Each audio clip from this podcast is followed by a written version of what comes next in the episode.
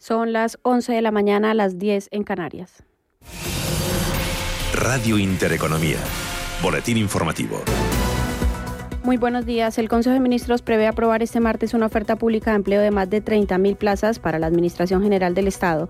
Los detalles de la oferta contemplan 9.500 plazas de promoción interna, mientras que el resto sería de acceso libre y suponen la mayor oferta de la historia para la AGE, según ha señalado el Ministerio de Hacienda. A través de este Real Decreto, el Ejecutivo de Sánchez destinará parte de los fondos europeos a modernizar la administración pública tal y como lo tiene previsto en el Plan de Recuperación y Resiliencia comprometido con Bruselas. Y sobre el coronavirus, la presión hospitalaria sigue subiendo en el país a las puertas del mes de agosto y pese a que más de 25 millones de personas están ya inmunizadas, la presión hospitalaria por el coronavirus sigue avanzando y la ocupación de las UCIs ha crecido hasta el 13,52%.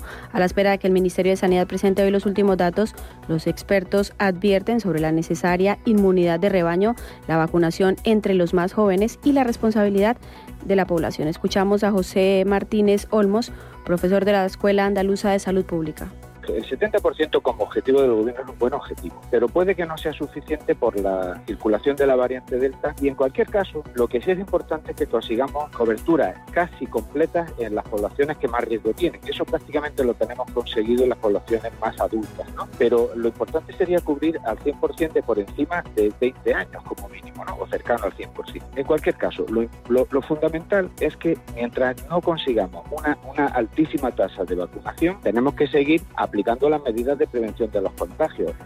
Y la presidenta de la Comunidad de Madrid ha lanzado un nuevo órdago al presidente del gobierno y esta vez relativo a la conferencia de presidentes autonómicos convocada para el próximo sábado, día 30. La líder madrileña asegura que asistirá a esta convocatoria, pero en adelante de no cumplirse el reglamento, es decir, sin agenda, sin orden del día y con los temas tratados de las distintas administraciones, Madrid por su parte no asistirá de aquí en adelante. Mientras tanto, el alcalde de Madrid, José Luis Martínez Almeida, ha criticado la ausencia de reuniones preparatorias antes de esta conferencia y ha reivindicado la ley de pandemia por autonomías lo más criticable, la inseguridad jurídica en la que viven las comunidades autónomas. Que comunidades autónomas, tomando las mismas decisiones, sin embargo, los tribunales superiores de justicia de cada uno de esos territorios puedan tomar decisiones contradictorias, creo que no invita precisamente a una lucha más adecuada y cohesionada. Y por eso hace falta un marco legal que es, a mí se me escapa, lo tengo que reconocer, me parece inexplicable que el Gobierno de la Nación no haya querido abordar, porque, insisto, creo que todas las fuerzas políticas hubiéramos estado de acuerdo en hacer ese marco normativo para que todas las comunidades autónomas pudieran estar en eso. En otros asuntos, Unicaja y Liberbank sellan su fusión este viernes tras la inscripción de la escritura pública en el registro mercantil de Málaga. Tras esto se producirá el canje de las acciones de Liberbank por, por acciones de Unicaja Banco. Según lo pactado en el acuerdo común de fusión, los accionistas de Liberbank recibirán una acción ordinaria de nueva emisión de Unicaja Banco por cada 2,77 acciones de Liberbank. La semana de los resultados y de la Fed comienza con un signo bajista y con una inesperada, un inesperado deterioro de la confianza de acuerdo con el índice IFO alemán. El IBEX corta su racha de cuatro subidas, pero vuelve la tranquilidad al cotizar por encima de los 8.600 puntos. Escuchamos a Eduardo Bolinches, analista de Invertia. Aquí la tranquilidad vuelve por encima de los 8.830 puntos. Mientras tanto, eh, el riesgo de estar viendo una reacción alcista fruto del estado del estado extremo de sobreventa en el que estaba el mercado, pues es lo que lo que impera, ¿no? Entonces, dentro de lo que cabe, no no no es ninguna locura el que comencemos corrigiendo la mitad de lo que subimos la semana pasada desde el martes.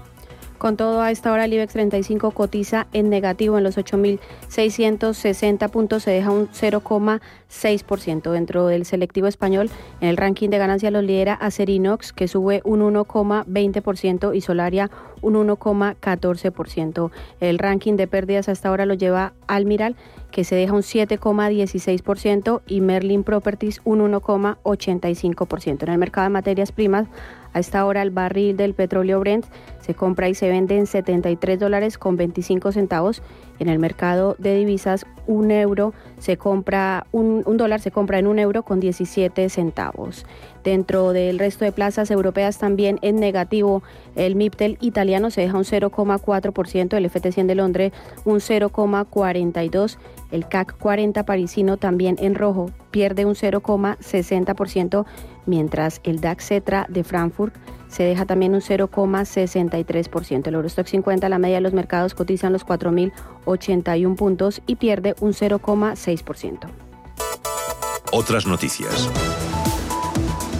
Y tras 1.600 hectáreas quemadas queda perimetrado el 90% del incendio en la conca del Barbera. Los bombers han conseguido perimetrar casi el 100% del área afectada por el incendio que desde el sábado por la tarde queman Tarragona y La Noya y que ya ha arrasado más de 1.600 hectáreas. Los equipos de emergencia esperan que el fuego esté estabilizado por completo esta tarde. Hasta aquí la información en menos de una hora. Regresamos con este boletín de noticias. Siga informado en intereconomía.com.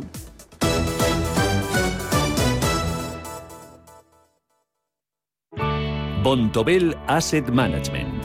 Calidad suiza con el objetivo de obtener rendimientos superiores a largo plazo. En Bontobel Asset Management siempre estamos a la vanguardia de las inversiones activas en bonos y acciones. Para más información, entre en nuestra página web bontobel.com barra am. Bontobel Asset Management, su especialista global en fondos de inversión. Castilla y León, y un descenso en kayak, y un spa, y una ruta, y escalar una montaña, y una siesta en una posada real, y hacer rappel, y trekking, y un baño en un lago, y mucho más. Este verano, Castilla y León. ¿Y tú, cuándo vienes? Las noches de Radio Intereconomía ahora son de lo más plural. De lunes a jueves, Contravalores, con Laura Santos y Carlos García de Torres. De 10 a 12 de la noche, contraponiendo puntos de vista, tu programa, Contravalores. Hola, soy Javier García Viviani. Presento Cierre de Mercados en Radio Intereconomía. Cierre de mercados es como el punto en la I. Un programa que deja las cosas en su sitio. Di que nos escuchas. Antes de que amanezca te acompaña, escucha y ameniza las mañanas en Radio Intereconomía. No olvides participar los últimos viernes de cada mes en nuestro sorteo con grandes regalos y obsequios llamando al 91 53 318 51. Antes de que amanezca, con Willy Sancho Muela, de martes a viernes de 6 a 7 de la mañana en Radio Intereconomía. 11 7 minutos de la mañana, ahora menos en Canarias, abrimos nuestra quinta hora aquí en directo en Capital Intereconomía desde las 7, poniéndoles al día, contándoles todo lo que está pasando desde el punto de vista económico y también un poco desde el punto de vista deportivo, que ya les hemos cantado en directo una medalla, mountain bike, la de David Valero. Vamos a mirar a esos Juegos Olímpicos cada día durante las dos próximas semanas lo vamos a hacer de la mano de Estefanía Muñiz, con, también con Mario García. Vamos a contarles hoy algún apunte económico siempre, pero también un poquito cómo ha ido el día, cómo les ha ido a los nuestros, cómo les ha ido a los españoles, cuál es la agenda, qué estamos haciendo. Se lo intentamos resumir de la mejor manera posible aquí en Capital Intereconomía. Venga, vamos con ello.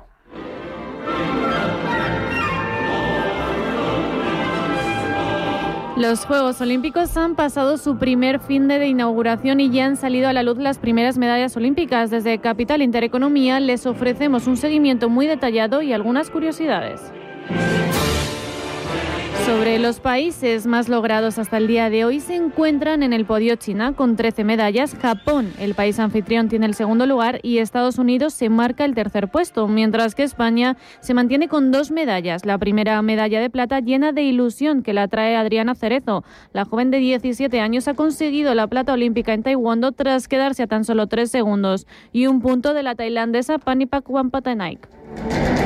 Y la segunda la acaba de ganar David Valero en montaña, bicicleta de montaña. Se hace con la medalla de bronce tras protagonizar una remontada espectacular desde el puesto número 35. Desde aquí les damos la enhorabuena a estos dos deportistas españolas. En cuanto al fútbol, Oyarzábal salvó ayer a España contra Australia y la selección española de baloncesto femenino esta madrugada se ha impuesto a una corriosa Corea del Sur en su debut olímpico. En natación, Hugo González ha logrado clasificarse para la final de los 100 metros espalda y recordar que ayer también Mireia Melmonte rozó la medalla en los 400 metros lisos. En tenis, Garbiñe Muguruza también se mete en octavos tras arrasar a la china Qian Wan y la jugadora española de badminton Clara Zurmendi también ha sumado su primera victoria en los Juegos Olímpicos de Tokio 2020. Como curiosidad del día tenemos a la española Andrea Benítez, la primera mujer en debutar en el skateboarding olímpico que pese a haber quedado eliminada ha marcado historia en nuestro país. Y en cuanto a datos económicos, adelantamos que los deportistas que logren alguna medalla tendrán, por supuesto, una retribución económica. De momento, en las categorías individuales, quien se cuelgue el oro se llevará 94.000 euros. La plata recibirá 48.000 euros y el bronce serán 30.000 euros. Un tema que mañana seguiremos profundizando a la espera de, eso sí, más medallas olímpicas. A las dos, por cierto, cita importante. Juega los chicos de baloncesto, juega la NBA contra Japón. Vamos con nuestro desayunos capital. 10 minutos a las 11 de la mañana. Busca, compara, escucha. Capital Intereconomía.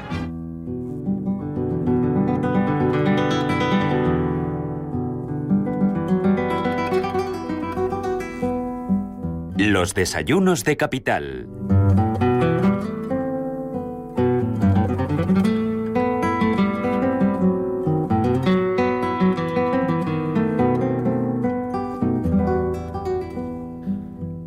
Que hoy desayunamos como Dios manda, con un buen producto español, con aceite de oliva. Elena Fraile, muy buenos días de nuevo.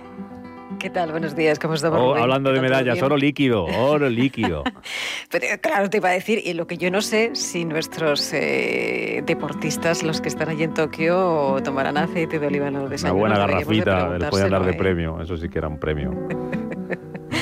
Bueno, ya lo que, lo que somos muy campeones nosotros, ¿eh? y es que somos el mayor productor, nuestro país, de aceite de oliva virgen extra del mundo. Y es un mercado, fíjate, que genera 2 millones de toneladas de producto al año. Es el 45% del mercado a nivel global y en el que una empresa granadina, eh, bueno, pues ha irrumpido con una novedosa forma de extraer este, como decimos, oro líquido. Lo hacen con mucha innovación, también con, de una manera muy sostenible y mm, vamos a presentar a, nuestro invitado porque como quieren saber qué es lo que hacen, qué hacen, cómo lo hacen, bueno, pues vamos a saludar ya a Luis Serrano, es CEO de Olimaker. Luis, bienvenido, buenos días. Luis. Tenemos por ahí a Luis. No sé si le tenemos ahí. Vamos a ver si nos escucha Luis Serrano. Bueno, así luego podemos, eh, bueno, volvemos a llamar. Bueno, pues eh, como te contaba Rubén, eh, bueno, pues tienen una apuesta de I más D estos emprendedores que han conseguido pues crear una novedosa, ya te lo voy a adelantar yo, una microalmazara, una máquina con el que se procesan las aceitunas para extraer el aceite. Lo hacen, o llevan investigando ya unos años y lo hacen tanto a nivel profesional o a nivel industrial como a nivel más particular. Es decir, que tú te quieres eh, quizá gestionar tu propio aceite de oliva, eh, pues no sé, en tu casa, ¿no? Eh, con tu familia, pues a lo mejor con esta máquina que ellos proponen, puedes hacerte tu, cogerte tu, tus aceitunas y hacerte tu propio aceite. ¿Qué te parece? qué maravilla, ya eso ya uno riza el rizo, ya poder tener tu, tu propio producto, tu propio producto hecho y es un, la verdad es un auténtico lujazo sí, y disfrutar de ello además, en esas tostaditas de pan que como decimos, seguramente que nuestro Em, que nuestros deportistas pues pueden disfrutar de ello. Lo cierto es que llevan muchísima innovación, llevan trabajando muchos años y, no sé si podemos saludar ya a nuestro invitado. estamos intentando localizarle, pero, pero de momento nos, nos sale buzón apagado. Lo vamos a intentar en un minutito, un par de consejos, Elena, y, volvemos con el seguro. ¿Buscas hipoteca y aún no has dado con la tecla? Descubre la hipoteca online del Santander, digital desde el principio y con un gestor personal que te acompañe y resuelve tus dudas hasta el final, para que puedas gestionarla desde donde quieras y cuando quieras, con información del estado de tu solicitud en todo momento. Compara, elige, encuentra, simula tu cuota y compruébalo tú mismo en bancosantander.es. ¿Sabes que se han cumplido 600 años del nacimiento de Carlos de Navarra y Aragón, príncipe de Viana, en Peñafiel? Te esperamos de martes a domingo para descubrir la exposición Tesoros en la iglesia de Santa María de Peñafiel. Descubre nuestra historia, patrimonio y gastronomía. Descubre Peñafiel. Infórmate en el 983 88 15 26. Si eres emprendedor, profesional o empresario y quieres estar al día en los temas que afectan a tu empresa, Cultura Emprende es tu programa. De la mano de Alejandra Rompedrique, Víctor Delgado y Ángel Calvo Mañas, conocerás las experiencias de otros empresarios y estarás al día en marketing, formación, tecnología, fiscalidad, eventos y más. Los viernes de 7 a 8 de la tarde en Radio Intereconomía. Radio Intereconomía es la mejor plataforma para dar a conocer, relanzar y poner voz a su empresa. Nuestro equipo comercial le asesora para conseguir sus objetivos. Contacte con nosotros. Teléfono 91 999 2121 y en el mail comercial arroba intereconomía.com. Radio Intereconomía, la radio de las empresas. Peregrinos es el programa que te invita a recorrer con nosotros el Camino de Santiago. Los viernes en Radio Intereconomía, Peregrinos. Te contaremos su historia, sus lugares más emblemáticos, la actualidad y los testimonios de superación que quedaron impresos en las huellas del camino. Peregrinos. Los viernes a las 7 de la tarde en Radio Intereconomía.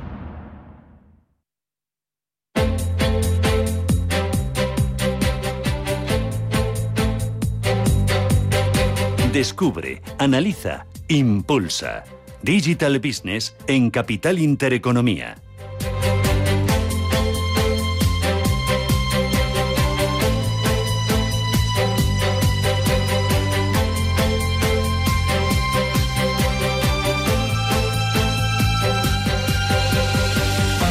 A intentar luego recuperar nuestros desayunos eh, capital, que los teléfonos también, pues a veces se van de vacaciones y cuesta, cuesta tenerlos, pero que queremos desayunar con, con buen aceite de oliva. Así que vamos avanzando materia, vamos adelantando materia y abrimos nuestro Foro Digital Business como cada lunes. Es el último también de esta temporada antes de, de que se vaya mucha gente de vacaciones y de que a partir de la semana que viene estemos con ustedes, sí, eh, que no se nos olvide, pero de 8 a 11 de la mañana. Nuestro último Foro Digital Business de la temporada, hoy con Salvador Molina, que es el presidente del Foro COFIN. ¿Qué tal, Salvador? Bienvenido, muy buenos días. Hola, muy buenos días, Rubén. Encantado de estar aquí, aunque sea para cerrar el ciclo el ciclo de este año para ponerle este el colofón año, para no ponerle académico el, el, el, colofón luego vamos a hablar con uh, junto a Salvador Molina con otros dos invitados con Xavier eh, Capellades de Nomo y también va a estar con nosotros Bertrand Delort de Zion. Nos van a contar qué es lo que hacen exactamente cada uno de ellos. Eh, lo van a compartir con nosotros en este eh, foro digital eh, business. Pero antes tenemos que hablar contigo, Salvador, de un foro ibérico en Surtec que acabáis de crear. ¿Cuándo, exactamente qué es y por qué? Bueno, pues eh, es uno de los hitos que hemos hecho en este en este curso que, ahora cerramos y, lo hicimos justo la semana pasada. Veníamos trabajando con la asociación FinTech e Insurtech de Portugal de cara a poder generar un ecosistema que sumara todo lo que se hace en España y en Portugal en el área de innovación financiera. Y de alguna manera eh, pues pusimos eh, el escaparate el pasado jueves eh, en un Innoday que hicimos eh, de manera híbrida pero pero con escenarios en Portugal y escenarios en España eh, generando ese diálogo y esa presentación de cosas que se están haciendo en cada uno de los dos países. Y quizás el momento más intensivo fue cuando hicimos eh, pues a la limón alternando la presentación de proyectos en Surtec que se están haciendo en España y otros que se están haciendo en Portugal y poniendo en común esa fase de creatividad y de proyectos que ya algunos están traccionando con compañías aseguradoras en España y en América Latina y otros proyectos que se estaban recién iniciando y que cuentan con, con, gran innovación, con gran tecnología y en algunos casos con el aporte también de la industria aseguradora española y portuguesa que están trabajando con estos innovadores. ¿no? Ahora que no nos escuchan los portugueses, Salvador, ¿cómo están ellos en, en, esto? Pues yo creo que, que, afortunadamente no hay una gran diferencia entre eh, los dos países, porque realmente el mercado ibérico es único y todo lo que las grandes compañías aseguradoras y tecnológicas están haciendo en España lo están trasladando a Portugal y viceversa, ¿no? Por lo tanto, digamos, hay un idioma común en, en, el ámbito tecnológico, en el ámbito de mercado y en el ámbito de negocio. Y eso une mucho, con independencia de que hablemos en portuñol para poder entendernos. ¿no? bueno, es fácil, ¿no? Sí, sí, claro, es fácil. Con paciencia nos entendemos cada uno hablando en nuestro idioma. Bueno, hay más proyectos en marcha, por ejemplo, el Observatorio de la Silver Economy. ¿Qué es y, y quiénes lo conforman? Sí, es, esto es otro proyecto que, hemos iniciado también en este mes de junio, hace muy poquitos días. Nace de la Comisión de Silver Economy y, intenta proyectar a la sociedad en general todas esas preocupaciones que tenemos en el desarrollo de esa economía que pone su, su foco en que con la longevidad, con el crecimiento de las expectativas de vida y España es el segundo país en todo el mundo después de Japón en esa esperanza de vida creciente, pues tenemos que hacer las cosas de otra manera. Ese es el concepto de Silver Economy que distintos organismos internacionales lo ponen en, en las personas a partir de 50 o de 55 años, pero que en realidad de lo que se trata es de generar un ecosistema que esté pendiente de todo de toda esa actividad económica que generan las personas que ya están en una fase profesional avanzada o que han dejado esa fase profesional y que tienen no solamente muchas necesidades, sino también muchas capacidades de, invertir su tiempo, de invertir su dinero, de invertir, de invertir su talento. ¿no? Y por lo tanto, yo creo que es, que es un ecosistema muy rico. Hemos eh, incluido dentro de la Comisión de Silver Economy del Cluster Madrid Capital FinTech distintos actores importantes del mundo de los seguros, del mundo bancario, del mundo de la tecnología, del mundo asistencial también, del mundo de las universidades y de las asociaciones. Y con todos ellos tuvimos el otro día una reunión para ver cuáles eran las principales preocupaciones que teníamos que trasladar a la sociedad, ¿no? Y, ahí se fijaron pues tres grandes retos de esta sociedad COVID o post-COVID que tiene que ver con las personas eh, que están en, peor situadas.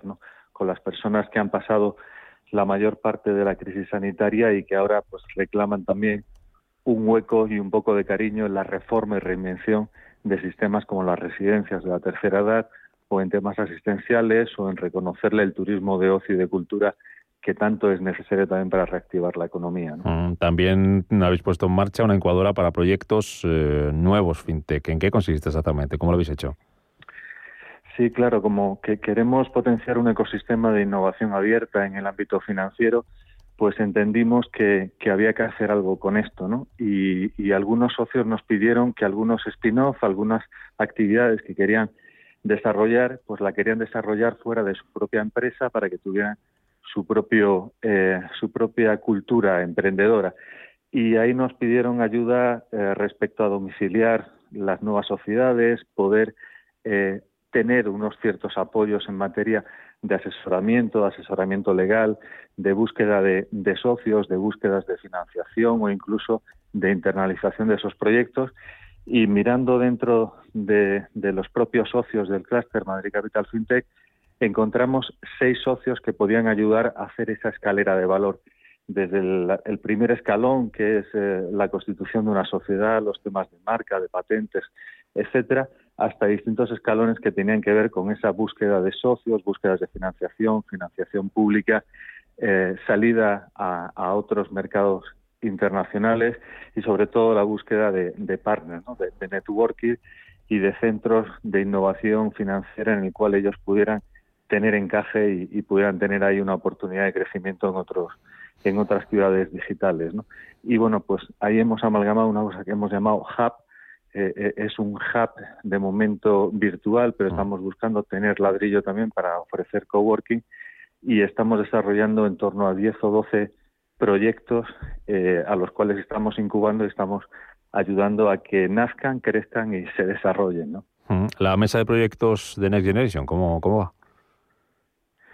Bueno, esto yo creo que es una necesidad del momento y una oportunidad del momento. Hay dentro de las comisiones de trabajo del Cluster Madrid Capital FinTech distintos proyectos que pueden de alguna manera acercarse a las líneas estratégicas de los eh, de las líneas de financiación de los Next Generation y a través de esta mesa de proyectos que, que lideran entidades como Accenture, Equifax, Iberinfor, Crédito Caución eh, y otras entidades más, más de nicho, más especialistas en el mundo del seguro como Sapiens o en el mundo bancario como Vector ITC, pues al final este grupo de gurús lo que está haciendo es analizando todos esos proyectos que están naciendo dentro del clúster, también algunos que nacen de socios del clúster a, título privado, y lo que están es ayudando a que eh, se orienten, eh, se identifiquen con las líneas que van a salir después del verano para fondos Next Generation y que se busque de esta manera una cofinanciación de proyectos que están naciendo dentro del clúster y otros fuera.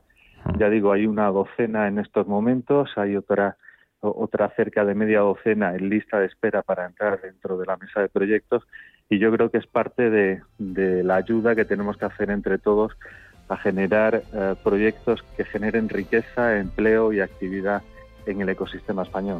Bueno, pues eh, esos son los proyectos que están en marcha que aquí contamos eh, puntualmente. No te vayas, Salvador, que vamos a conocerte con con tu compañía, con tu ayuda y de tu mano a esos dos eh, invitados que, que adelantábamos. Eh, antes, eh, Ángeles, tenemos resultados de última hora, resultados de Mafre. Efectivamente, compañía que suele publicar a media mañana el beneficio atribuido en los seis primeros meses del año es de 364 millones de euros, crecimiento del 34,5% interanual tras haberse contabilizado siniestros relacionados con el COVID por importe superior a los 266 millones de euros, la mayor parte de ellos lógicamente relacionados con el negocio de vida.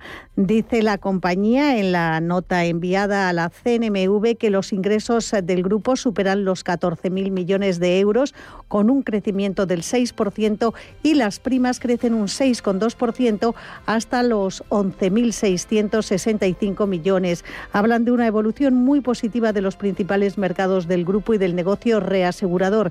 España sigue siendo el motor con un crecimiento en primas del 7% y un beneficio de algo más de 200 millones. Prácticamente todos los países de Latinoamérica, pese a la difícil situación que están atravesando, han cerrado el semestre con un resultado positivo. El eh, director financiero de Mafre y consejero Fernando Mata ha dicho que estas eh, cuentas les permiten afrontar el futuro con optimismo y que el grupo ha demostrado su fortaleza y su capacidad de adoptar, de adaptarse a entornos difíciles y cambiantes. Pues esas son las cuentas de Mafre, crece el beneficio, crecen las primas, crecen también los ingresos. 11 y 26, seguimos con nuestro Digital Business.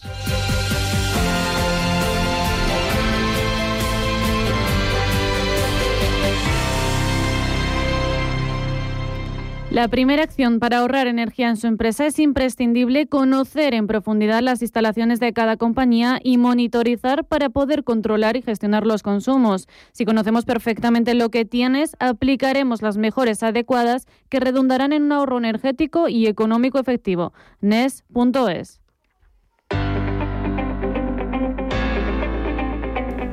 Hoy conocemos a Sheryl Sandberg, directora de operaciones de Facebook. Estudió economía en Harvard y en 1991 se trasladó a Silicon Valley con ganas de sacar provecho al nuevo boom de la tecnología que estaba en marcha. Google contrató a Sheryl en noviembre de 2001 como vicepresidenta de ventas. Marzo de 2008, Facebook anuncia a Sheryl como directora de operaciones de la compañía. Desde su puesto ha supervisado las operaciones de negocios, lo que ha ayudado a Facebook a posicionar y ampliar su presencia global.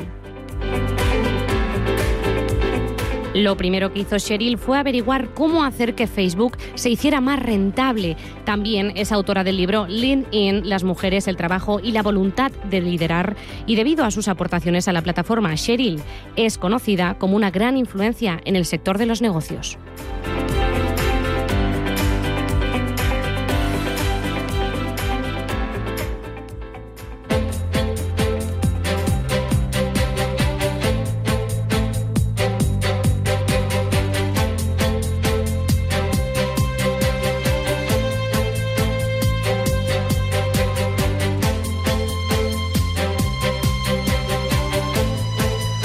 Aquí seguimos en nuestro Digital Business, hoy con Salvador Molina, presidente del Foro Ecofin, y se incorpora con nosotros Xavier Capellades, que es el consejero delegado de Nomo. Nomo, que es el neobanco para pymes y autónomos del Banco Sabadell. Don Xavier, ¿qué tal? Bienvenido, muy buenos días. Buenos días, gracias por la invitación. Gracias a usted por atenderos. Lo primero entre usted y yo es un, neobanco dentro de un banco tradicional. En confianza, les miran a ustedes un poco raros los compañeros del banco de toda la vida, los de traje y corbata. pues yo creo que sí, un poquito. Nos miran raros todos, los de dentro del banco y los, de fuera. ¿Cómo se diferencia? los del banco tradicional, los que van con corbata, ustedes no, ¿no? Bueno, hay que decir que cada vez eso de la corbata, no sé si por bien o por mal, se va perdiendo. ¿eh? Por suerte, por suerte, por suerte. Oye, cuéntenos, don Xavier, más allá de la broma, ¿qué, es lo que hacen ustedes exactamente? ¿Quiénes son? No, pues la verdad es que, y, la broma está bien, ¿eh? porque yo creo que es una buena manera de introducir pues un, modelo muy, muy pionero que estamos intentando construir, que al final se trata de uh, una filial o, una startup dentro de un gran grupo, como decíais, totalmente autónoma e independiente, que lo que pretende es intentar ayudar pues a todos los autónomos y, pymes para que se centren realmente en, en hacer funcionar su negocio, que es una frase yo creo que como muy simple de decir, pero que tiene mucho contenido de fondo y que, como sabéis, pues es todo un reto poder conseguir hacer funcionar tu, tu negocio. ¿no? Nosotros lo que queremos es que todos los autónomos y pymes eh, se puedan dedicar a, su talento, a saber hacer lo que realmente saben hacer y todo aquello que conlleva gestionarse como un negocio a sí mismo, pues eh, lo puedan delegar en, en Nomo que pretende ser la plataforma digital que gestione su negocio, sus finanzas y, sus impuestos. ¿no? Prácticamente que se convierta en el sistema operativo de, ellos. ¿Desde cuándo están ustedes en marcha acompañando a pymes y autónomos? Pues bien, nosotros iniciamos, pues nosotros nacimos dentro del Venture Builder de, Banco Sabadell, que es como la, masía, si fuéramos del Barça o la, fábrica de, Madrid, ah, y a partir de ahí pues lanzamos un prototipo a mediados de, julio y desde finales de julio ya estamos ah, en servicio desde un punto de vista comercial. Mm. Salvador Molina, adelante, que tú sabes mucho más que yo de esto. Sí, eh, a mí me gusta, bueno, en primer lugar, hola Xavier, eh, encantado de saludarte. ¿Qué tal, Salva? Eh, Igualmente. Muy bien. No, yo creo que, que, es que es una novedad en sí mismo el concepto de, de, uno, de un neobanco, de, del banco que llamamos en la aplicación del móvil, ¿no? pensado para autónomos y pymes, porque yo creo que durante los dos últimos años se han ido desarrollando aplicaciones, neobancos para el móvil para personas físicas basadas e, en una tarjeta, eh, muchas veces con utilidad para poder salir al extranjero y no tener que hacer intercambio de divisas gracias a esta tarjeta, para poder pagar desde el móvil con el wallet. Pero esto que había sido hasta ahora, eh, digamos, eh, un dominio solamente para, para, personas físicas, para particulares, de repente está, están irrumpiendo varias, varios proyectos también para para el mundo de, la pyme y el autónomo. Entonces, a mí me gustaría preguntarte es eh, realmente si también eh, vuestro proyecto y otros proyectos que están surgiendo tienen eh, esa madurez, se diferencia mucho de lo que todos conocemos. Yo tengo dos bancos en el móvil, pero son eso para, para mis hijas y para y para pagos.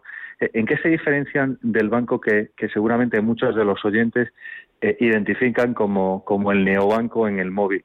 Eh, ¿Qué diferencia hay respecto a este neobanco para autónomos y pymes? Como tú decías muy bien, ¿no? Yo creo que hasta ahora la primera oleada de nuevos neobancos pues ha ido muy dirigida pues a, tener especialmente una tarjeta o quizá una cuenta, pero que se ha usado muchas veces pues como, como bien comentabas ahora, ¿eh? como segundo o tercero banco o como, casos muy específicos de uso para viajar o, temas de divisas. Yo creo que la siguiente evolución es que prácticamente los, neobancos se integran prácticamente en, otras industrias o nuevos verticales. ¿no? En nuestro caso, ese concepto que, ahora está de moda, que es el embedded finance, es cómo se integra la operativa bancaria y financiera en el flow, en el, en el, en el flujo natural de las necesidades que en este caso tienen autónomos y, y, pymes. Y aquí hay varias características interesantes. ¿no? Primero, que estamos hablando de algo muy vertical, muy de nicho. No hablamos de la banca retail o particular en general, sino entender muy bien cuáles son las necesidades o problemas que pueden tener autónomos y, pymes. Y segundo, cómo se integra esto en su día a día, ¿no? Porque hasta ahora habíamos vivido una realidad en que por un lado tenías el banco, por otro lado la gestoría, por otro lado el programa de facturación, etcétera, etcétera. Nosotros por lo que apostamos es todo esto convertirlo en casi una nueva categoría de productos y servicios, que son estas plataformas ah, digitales que mm, en el mismo momento en que estás emitiendo una factura o creando un presupuesto, conciliando o haciendo la contabilidad, ahí mismo te tengas integrado también toda la parte de eh, servicios financieros para poder hacer una contabilidad mucho más automática, para poder anticipar cobros de facturas, para poder pagar a tus clientes de manera mucho más ah, natural, etcétera, etcétera. Y para mí ahí está el punto un poco de, revolución y de evolución respecto a estos primeros neobancos que, que comentabas, que estaban muy ah, focalizados en esta cuenta y tarjeta, pero que esto casi casi se está convirtiendo un poco en una commodity, ¿no? En algo que, que todos tendremos y que casi que si ahora pudiéramos dedicar una hora a ello, pues podríamos abrir cinco o seis cuentas y tarjetas fácilmente. Pero aquí se trata de dar mucho más valor añadido y de incorporar una propuesta de valor ah, que tenga el, cliente. Oye, me, ha llamado mucho la atención y es una demostración de, la realidad que tenemos ahora mismo, ¿no? Encima, eh, cuando decía Salvador, dice, tengo dos bancos en el móvil. Claro, es que ya tenemos los bancos en, en el móvil y podemos tener puedes tener, eh, Salvador, más bancos en el móvil tú que yo en mi pueblo, físicamente. Y es, es la realidad, ¿sabes? no sé, el, ladrillo desaparece y, las aplicaciones crecen, efectivamente.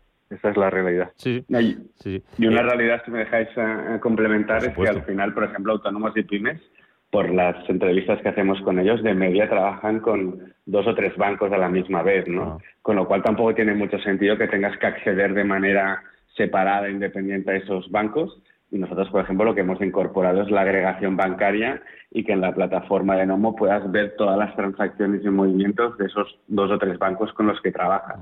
Y a partir de ahí hacer la conciliación, por ejemplo, con tus facturas o con la digitalización de tickets que nosotros permitimos. ¿no? Es, esta evolución y revolución que supone integrar mundos que hasta ahora estaban totalmente separados. Por, por ejemplo, eh, Xavier, para un autónomo o una pyme que que quiera obtener financiación con vosotros, eh, por ejemplo. ¿Es muy diferente hacerlo como se hacía hasta ahora con un banco tradicional? ¿Los requisitos son, son otros? ¿Qué le va a cambiar? Si es que le cambia algo o no. Primero, la, la, gran ventaja es que nosotros la primera parte de, de, valor que ofrecemos es la propia gestión del negocio, ¿no? Con lo cual, tanto si tienes que crear facturas como digitalizar tickets, todas tus facturas o tickets de gasto, ah, etcétera, etcétera, todo esto tú lo puedes gestionar con, con Nomo, ¿no? Esto que permite que nosotros tenemos datos pues muy, muy reales y muy del día a día de, la evolución de ese negocio y por lo tanto luego ante la posibilidad de dar financiación, ya sea directamente o indirectamente, nos es mucho más fácil, ¿no? Nosotros hemos empezado para hacer, por hacer cosas muy específicas, por ejemplo, el tema de anticipo de, de cobro de facturas. Es decir, tú al final has emitido una factura, tienes un buen cliente, pero ya sabes que desgraciadamente no siempre se cobra al instante, sino a 30, 60, 90 días o, siempre hay la posibilidad de impago. Pues nosotros lo que hacemos es que en un proceso 100% digital, sin moverte de casa, pues puedes gestionar ese anticipo de, factura. Esto es un servicio que nosotros ofrecemos directamente, pero también ofrecemos servicios de terceros, que esto también es otra revolución versus la banca más tradicional, ¿no? que siempre ofrece productos propios. Pues, por ejemplo, nosotros tenemos un acuerdo con Raising que te permite invertir en depósitos de, toda Europa, también sin moverte de casa y en un proceso 100% digital. Todo esto va a ir evolucionando y ofreceremos más servicios, pero como os decía antes, ¿eh? es una financiación, un approach, una aproximación a la banca pues ah, mucho más cercana al, punto de necesidad concreto que tiene el usuario. ¿Alguna cosita más, Salvador, para, para saber? Bueno, eh, una sola pregunta para, para un poco contextualizarlo. ahora mismo, ¿cuáles son vuestros competidores? Es decir, cuando un autónomo, una pyme busca una solución global eh, desde el punto de vista de gestión bancaria, porque no solamente sois un banco, sino también esa plataforma que permite eh, gestionar sus finanzas y agregar sus cuentas bancarias de otras, eh, ¿qué, otros competidores hay en el mercado? O sea, con quiénes os encontráis? Sí, yo te diría que aquí nos encontramos con, dos tipos de competidores y aún seguramente ninguno ha conseguido construir la plataforma extremo-extremo que comentaba. ¿eh?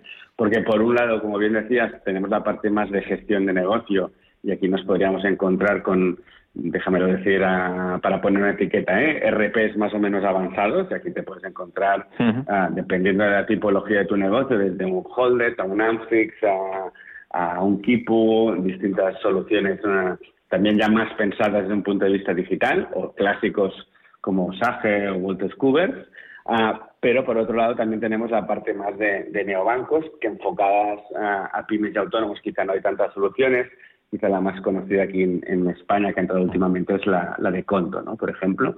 Pero es verdad que eh, yo creo que ahí cada uno pues ah, le falta esa parte de integrar los dos mundos que es un poco lo que estamos construyendo desde Nomo. ¿no? Nosotros creemos que si no integras las dos partes, al final no deja de ser un player más, un proveedor más, pero que realmente no está pensando, focalizándose en el problema real del día a día del autónomo, la pyme, y ahí es donde Nomo pues está poniendo mucho mucho foco. Mm, pues, eh, en todo caso, yo creo que como mercado es muy interesante cómo está evolucionando, ¿no? Y esa integración de los dos mundos ah, seguro que va a pasar, y, y, aquí el reto y lo divertido es ver quién, quién lo va a conseguir hacer mejor y, más rápido. Tenéis una competencia sana dentro del, del, banco. A seguir dando guerra y haciendo ruido con eh, este con este proyecto, con Nomo, el neobanco para pymes y autónomos del, del Banco Sabadell. Ha sido un placer eh, hablar con su consejero delegado, con Xavier Capellades. Xavier, hasta cuando quieras, que seguiremos aprendiendo mucho contigo, que sabes mucho de esto. Muchas gracias. Encantados y cuando queráis volvemos a hablar. Gracias, Xavier. Eh, Salvador, antes de cerrar y clausurar este Digital Business, vamos a hablar con otro invitado, si te parece, que es Bertrand eh, Delort, que es el director general para España de Zion, una empresa tecnológica francesa que llega nada el mes que viene eh, a nuestro país con el foco puesto también en las fintech. Bertrand, ¿qué tal? Bienvenido. ¿Cómo estás? Buenos días. Buenos días. ¿Qué, es exactamente Zion? Cuéntenos. Bueno, Zion es un editor de software que se dedica a crear soluciones ah, para manejar, gestionar flujos recurrentes de, para los procesos de atención al cliente. Me, explico. Ah, trabajamos con, principalmente con el sector uh, bancos seguros, donde bueno, los, los clientes necesitan hacer en general muchas interacciones con, con su banco, su, su asegurador y eh, nosotros automatizamos eh, esos procesos gracias a asistentes virtuales vocales. Mm. Eh, Salvador. Sí, le escuchamos, le escuchamos. Sí, esto, tiene que ver, para, para que nos entendamos, con, con, manejo de muchos datos de Big Data, pero sobre todo con herramientas que ya incluyen la inteligencia artificial, esos asistentes virtuales, igual que hablamos con el Alexa para pedirle cosas, pues en realidad no estamos hablando con una teleoperadora, sino estamos hablando con, un sistema creado por compañías como Zion para, admisión de clientes, para tramitación de cosas o para atención al cliente respecto a dudas o preguntas. Y yo creo que esto eh, es una de las grandes tecnologías que está impactando en todo el mundo fintech. Eh, lo tienen algunos neobancos, lo tienen algunas otras plataformas y creo que es parte de la disrupción fintech importante. Pero más allá de esta pequeña explicación, yo creo, Rubén, que también es importante el cómo el efecto atracción que está teniendo el ecosistema de innovación eh, española y, cómo Zion además está pues haciendo las maletas también no solamente para dar servicio a la empresa española, sino para para instalar aquí una, una base de operaciones para ser más eficientes. y yo creo que por ahí también eh, hay interés, ¿no? Sí, ¿qué, les ha llamado, Bertrand? Ya que, ya que eso lo podemos preguntar, ¿qué les ha llamado la atención de, esto que nos está contando Salvador, de, de, cómo está España en, el desarrollo del mundo fintech? ¿por, qué deciden venir aquí? Um, ah, ¿me, ¿me, preguntas a mí? Sí, sí, le pregunto, Bertrand. Sí, ¿por qué, por qué España? Ah, ¿por qué España? Porque nosotros trabajamos en, em, bueno, la, tecnología que usamos ah, es el, la comprensión del lenguaje natural. Em, el mundo hispanohablante es, creo, el tercero o el cuarto mercado en el mundo. Y, em, y bueno, es un, un gran mercado de, para nosotros. ¿Mm? ya que en Francia estamos como Sí, sí le, le escuchamos, le escuchamos, que a veces se, se corta un poco y no, no, no, sabía si había terminado o no. Díganos. No, pues como te decía, o sea, en Francia estamos ya como líderes en, el, en las soluciones que, que, que desarrollamos. Eh, ya o sea, acabamos de hacer una, una ronda de financiación que nos permite tener como ambiciones de desarrollo al internacional y nuestros uh, mercados targets ya son Estados Unidos como todo el mundo hispanohablante, entonces España, Latinoamérica y también uh, toda la zona DACH, que es como Alemania, Austral, Austria, disculpa, y, uh, y Suiza, son nuestros principales mercados targets. El Salvador. Sí, yo, creo que, además esto pone muy en valor algo que, siempre se suele decir, pero nunca se puede, se suele ejemplificar, y es que el español es una de las grandes, eh, de los grandes patrimonios que tiene España dentro dentro del mundo global, ¿no? Eh, es una de sus grandes patrimonios para explotar también desde el punto de vista económico y financiero. Yo creo que Sayón es un ejemplo de, de, haber descubierto eh, que uno de los grandes mercados mundiales habla en castellano, ellos utilizan tecnologías que hablan en castellano y España no solamente es un mercado importante, sino es la pasarela de paso ah. para todo el mundo de, Latinoamérica. Por lo tanto, eh, sí, que sería interesante conocer los planes que tiene Sayón, que tiene Bertrand, para, para venir a España y para desarrollar desde España los mercados de, de, Iberoamérica, ¿no? los ah. hispanohablantes. Ah. Bueno, pues por terminar, eh, Afuera de la, afuera de la idioma, quería decir que um, nos damos cuenta, comparado a otros mercados, que en España uh, la población y las, um, y las uh, bueno, los consumidores, clientes y también las empresas están muy maduras uh, para, para usar este tipo de, de soluciones. Hablamos de gente que son conectadas que bueno, tal vez es el aspecto tal vez latino de nuestra, de nuestra cultura, pero que en general le gusta hablar o usa mucho la voz para, uh, bueno, para, para interactuar entre cada, bueno, con su marca, en su, en su familia, con sus, sus amigos. Y nosotros, nuestro diferenciador principal es uh, poder manejar este canal voz gracias a inteligencia artificial y la telefonía que integramos. Por cierto, Beltrán, que les han dado un premio hace muy poco, ¿no? ¿Perdón? Les han dado un premio hace poco, ¿no? Sí, sí, sí. Hemos ganado un premio, bueno, en, España, gracias a una revista, bueno, al grupo Peldaño y la revista Contact Center Hub, que nos ha premiado por nuestro proyecto con el Ministerio de la Salud en Francia. Ah, nosotros manejamos el número de información COVID InfoCovid y que tiene que atender, eh, bueno, cada vez que hay un anuncio del gobierno, como están 100.000 llamadas por día para cómo resolver dudas que tienen los, los ciudadanos franceses. Son muchas.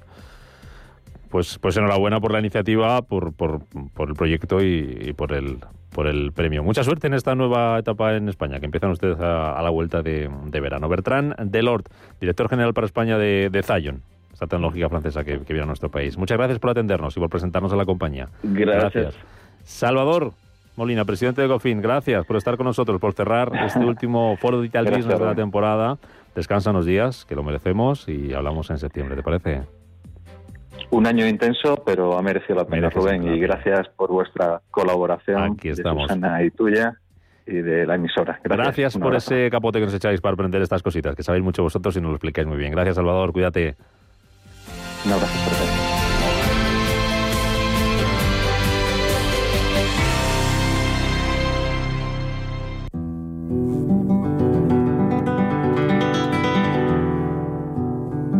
Estamos a las 11.47 minutos de la mañana y tenemos pendiente, Elena, desayunar como Dios manda. No nos íbamos a quedar con las ganas. Hoy ya con la boca así que se nos hace agua. Digo, no, no, aunque sea un poquito tarde, pero desayunamos hoy. Ya casi aperitivillo, pero, pero vamos con ello, ¿verdad? Casi vamos con el aperitivo. Vamos a ver si nuestro invitado. Es, eh, lo bueno del eh, aceite, que, vale para todo, a cualquier hora. Ah, claro, es que. Igual otra cosa no. Es que es lo bueno del aceite, que tiene, bueno, sus momentos. Yo, sé, eh, yo sé que la persona, nuestro invitado, es una persona muy ocupada. Vamos a saludarles. Luis Serrano, CEO de Olimaker. Luis, bienvenido, buenos días. Muy buenos días, me alegro de saludaros.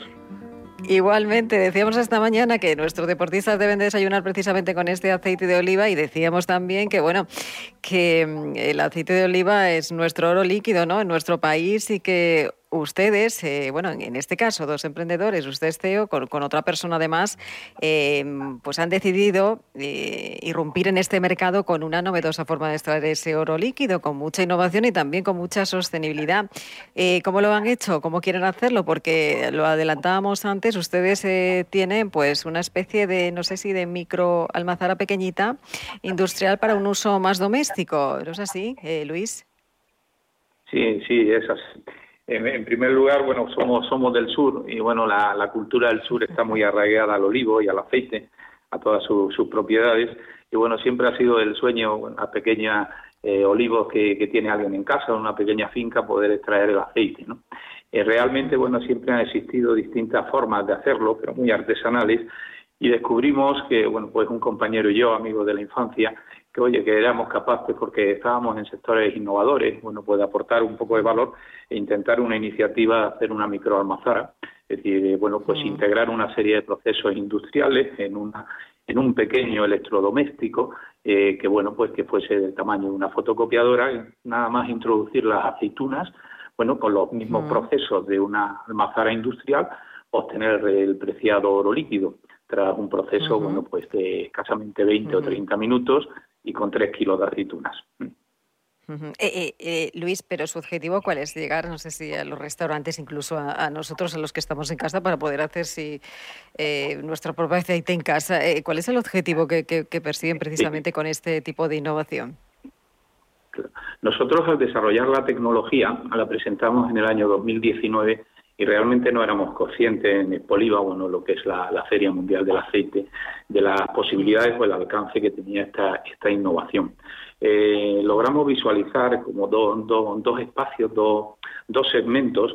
Uno, bueno, pues afecto a lo que era el, ecosistema tradicional del aceite de oliva, es decir, con sus distintos mecanismos y sus distintos actores en el canal de distribución, y otro que era el usuario final, que era, bueno, pues el que quería hacerse su propio aceite en casa. Con lo cual empezamos a trabajar con esa tecnología en ese prototipado que teníamos para la industrialización en dos, en dos eh, gamas de productos. Uno que lo hemos denominado Olimaker Professional, que va dirigido mm. bueno, pues a las almazaras, al olivicultor, a los laboratorios de investigación, a los paneles de cata, que hay muchos y bueno, pues es una máquina con las mismas dimensiones porque es portátil y bueno, pues solo se puede se puede mover en el maletero de un coche entran dos o tres máquinas de estas de mm. estas de estas características y bueno, pues para que permitirían abordar con una serie de funcionalidades, bueno, pues el estudio de la aceituna, sus distintos rendimientos, su, trabajar con distintas temperaturas, trabajar con distintos tiempos de centrifugación,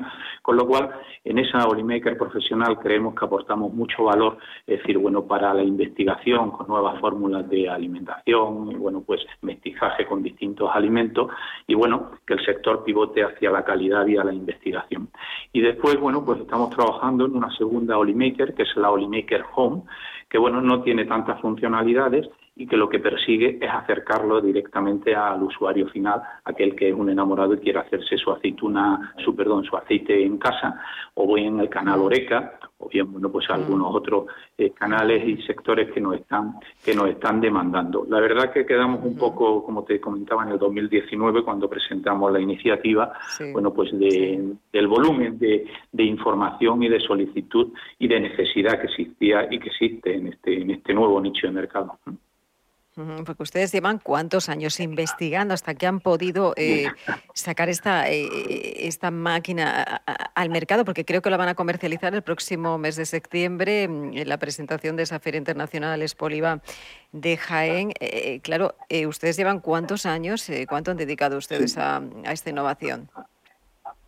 Nosotros en el 2016 es cuando decidimos abordar el proyecto y comenzamos en el 2017 eh, bueno, un, proyecto de, intentar bueno desarrollar una tecnología requiere bueno pues eh, una especialización y, bueno pues eh, recurrir a equipos de, investigación que, que estuviesen afectos al sector pero bueno, fueron dos años y realizamos cinco prototipos diferentes. Fueron con distintos equipos de ingenieros, bueno, ingenieros internacionales y finalmente en el 2019 fue un equipo nacional andaluz de ingenieros el que dio con la solución, porque no encontrábamos la solución que creíamos que, que ajustaba y lo que necesitábamos.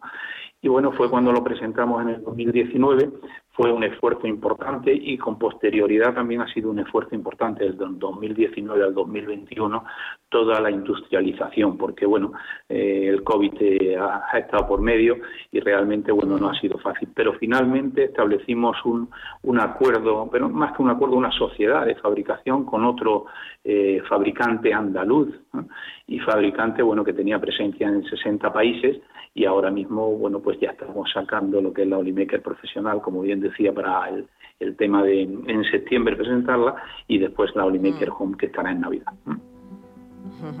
Eh, eh, ustedes quieren llegar también, entiendo, no solo a España, sino también a otros países. ¿Es su objetivo? Sí, sí la, cultura del, aceite de oliva, eh, bueno, pues España ha sido, ha sido líder y sigue siendo líder. Realmente, bueno, ahí Son países productores de aceituna, de aceite, hay unos 60 y tantos países y importadores unos 150 países.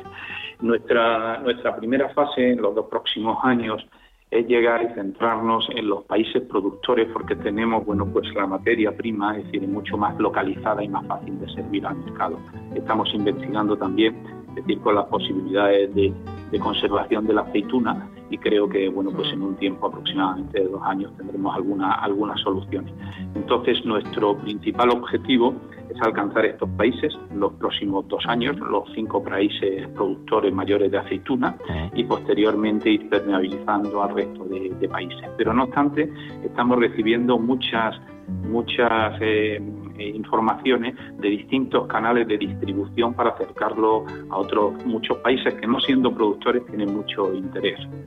Eh, de lo más variopinto, podemos estar hablando de Australia, Estados Unidos, California, Chile, todos.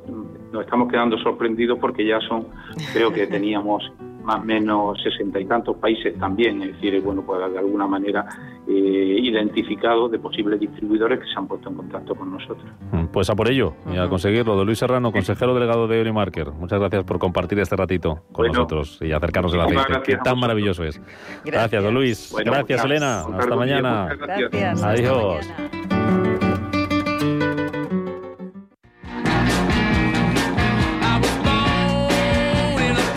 A que nos vamos, que esto hoy necesita poco tiempo de presentación. Quien no conoce a Mick Jagger. Bueno, pues celebra eh, su 78 cumpleaños. El fundador y miembro de los Rolling Stones, donde publicó más de 20 discos de estudio, además de publicar cuatro discos como solista. Con Mick Jagger nos vamos. Eh, se quedan después con las noticias. Después viene Rafa Jiménez con la media sesión. Y nos volvemos a escuchar mañana, martes 27 de julio, a partir de las 7 de la mañana. Pasen un muy buen día. Sean felices. Adiós.